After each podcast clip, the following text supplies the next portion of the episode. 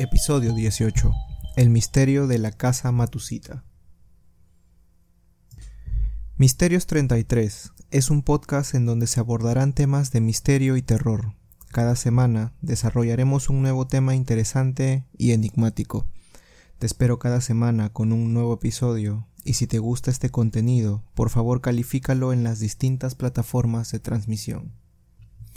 Existe una casa en la ciudad de Lima, la capital de Perú, que es posiblemente uno de los lugares referentes en cuestión de lo paranormal. Y me refiero a que al hablar de lugares embrujados, esta casa aparece inmediatamente en la conversación. Muchas son las historias, las leyendas acerca de este lugar que se encuentra en el corazón de la ciudad de Lima. Acompáñenme a conocer más acerca de la casa Matusita. Esta enigmática casa se encuentra ubicada entre las avenidas Garcilaso de la Vega y España, y se sabe que en la antigüedad, según crónicas y mapas de la época, el sector que hoy ocupa la casa fue una zona de adoración religiosa en tiempos prehispánicos, y ya en la colonia fue el lugar exacto por donde pasaba la antigua muralla de Lima, la misma que servía tanto para la defensa militar de la capital como para separar a los ciudadanos entre españoles, indios y esclavos. La casa Matusita tiene dos pisos y debe su nombre a que por alrededor de 50 años en el siglo XX funcionó una ferretería con ese nombre. Sin embargo, ya en el siglo XXI empezó a funcionar una entidad financiera solamente en el primer piso, la casa es conocida porque las leyendas cuentan que lo embrujado es solamente el segundo piso. Diversos trabajadores, tanto de la ferretería como de la entidad financiera, contaban que se escuchaban sonidos extraños provenientes del segundo piso. Pero ¿cuáles son los orígenes de este lugar? Se dice que en 1754 la Santa Inquisición tomó presa a una mujer de ascendencia persa llamada Parvané, que se dedicaba a la sanación de enfermedades incurables, lo que causó que se le considerara como una hechicera. Luego de torturarla incansablemente, ella tuvo que admitir ser seguidora del demonio, por lo que fue condenada a morir en la hoguera. Pero se dice que antes de su muerte, la mujer lanzó una maldición en la casa que habitaba en dicha época, y que es nada menos que la que actualmente se conoce como la Casa Matusita. Luego de esto, la casa se mantuvo desocupada hasta la llegada de una familia japonesa en el siglo XIX y a partir de aquí se desarrollan dos historias que desencadenan la supuesta actividad paranormal en este lugar. El primero de ellos narra la historia de un hombre de origen supuestamente japonés que habría hallado a su mujer en la cama con otro sujeto.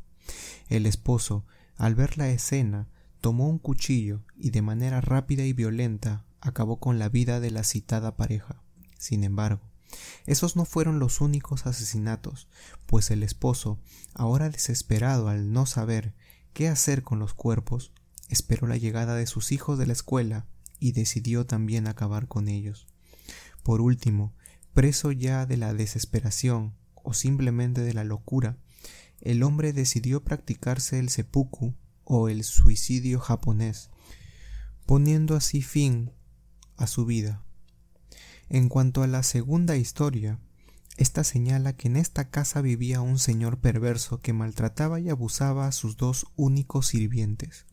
Un día, cuando el dueño de la casa ofrecía un almuerzo a sus familiares, los sirvientes decidieron vengarse.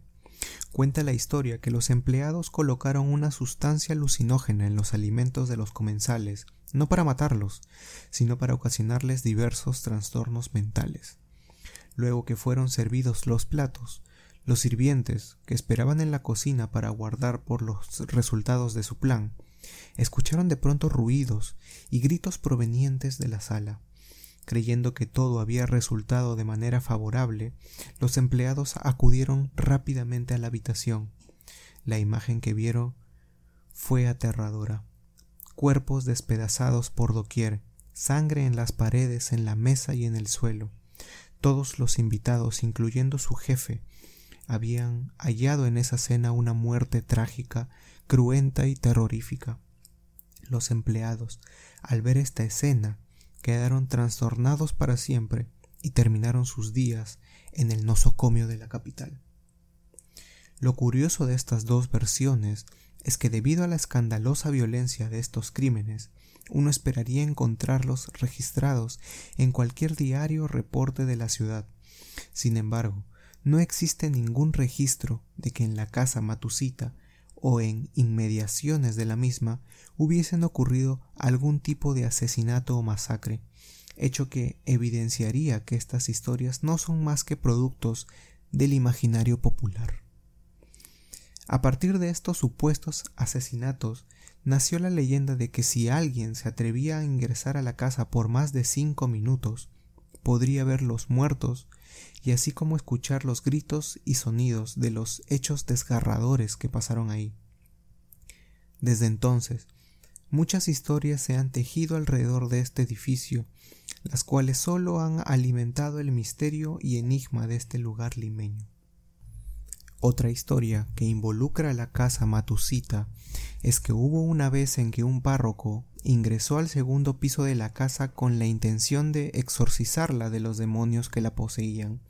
No obstante, el párroco no pudo lograr su cometido, y según cuentan las historias más antiguas, el religioso, ni bien ingresó a la vivienda, sufrió un ataque de pánico que lo llevó a la muerte. Se dice que escuchó gritos y reclamos de los espíritus que allí se encontraban, algunos dicen incluso que el párroco recibió escupitajos de estos supuestos seres que habitan el lugar. No obstante, tal y como ocurre en el caso de las leyendas, no existen registros fidedignos que respalden dicha historia, aunque sí existen testimonios de gente, incluidos trabajadores o antiguos habitantes de la casa, que aseguran haber visto la figura de un fraile caminando entre las ventanas del segundo piso de esa casa. Otro de los casos más conocidos es el de Humberto Vilches Vera, un conductor de televisión que a finales de la década de los 60 apostó en señal abierta que sería capaz de pasar siete noches al interior de la vivienda. La historia narrada por muchos limeños es que el animador efectivamente logró ingresar a la casa llevando consigo solo una cámara de video en la mano y sin embargo, tal como ocurrió con el párroco, ni bien ingresó algunos hablan de dos horas y otros al cuarto día, el hombre de la televisión salió de la casa profiriendo insultos y gritos y botando incluso espuma por la boca. Al final de cuentas el animador tuvo serias complicaciones psicológicas por lo que fue recluido en un manicomio durante un periodo de trece meses, tiempo del cual nunca más se supo de él. En este caso, a diferencia de la historia del fraile, sí cuenta con registros históricos. Sin embargo, hay que aclarar algunas cosas. Primero, que sí existió un tal Vilches Vera, así como es cierto que se realizó la citada apuesta pública. Sin embargo, y esto es la intención aclaratoria, es falso que este conductor haya ingresado siquiera por algunos minutos a la citada casa tal y como él mismo lo confesara tiempo después en su libro El cazador de fantasmas.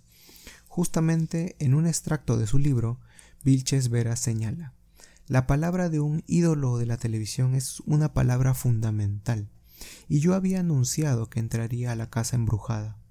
Nunca entré, pero todos me vieron entrar. Nunca hablé con un fantasma, pero ellos me miran como si me hubiera convertido como un ciudadano del más allá. A pesar de esto, al día de hoy muchos aún comentan la historia del conductor de televisión que se volvió loco por ingresar a la casa Matusita.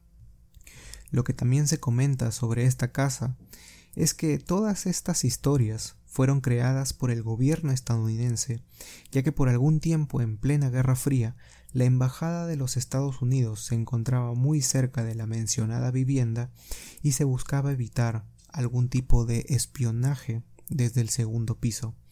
Sin embargo, muchas personas mayores afirman que esta versión resulta imposible, pues aseguran haber conocido la historia de la casa Matusita mucho antes del tiempo en que los estadounidenses colocaron la embajada por los alrededores. El mencionado segundo piso de la casa Matusita fue demolido y reconstruido en el 2016, ya que tenía riesgo de derrumbarse. Su actual dueño no cree en ninguna de las historias paranormales que se cuentan sobre el predio y ha tratado por mucho tiempo de acabar con dichas leyendas. Cierto o no, la casa Matusita constituye uno de los lugares más paranormalmente recordados por todos los habitantes de la ciudad, que no pueden evitar ver la casa con una mezcla de miedo y respeto por los supuestos demonios de su interior. Gracias por escuchar Misterios 33 Podcast. Hasta la próxima. Si tienes algún tema que quisieras que se desarrolle, me puedes contactar en cualquiera de las redes sociales como Facebook, Instagram o YouTube, donde me puedes encontrar como Misterios 33 Podcast. O también puedes enviar un correo electrónico a misterios33.contacto@gmail.com. Por favor, no dudes en calificar el podcast en todas las plataformas.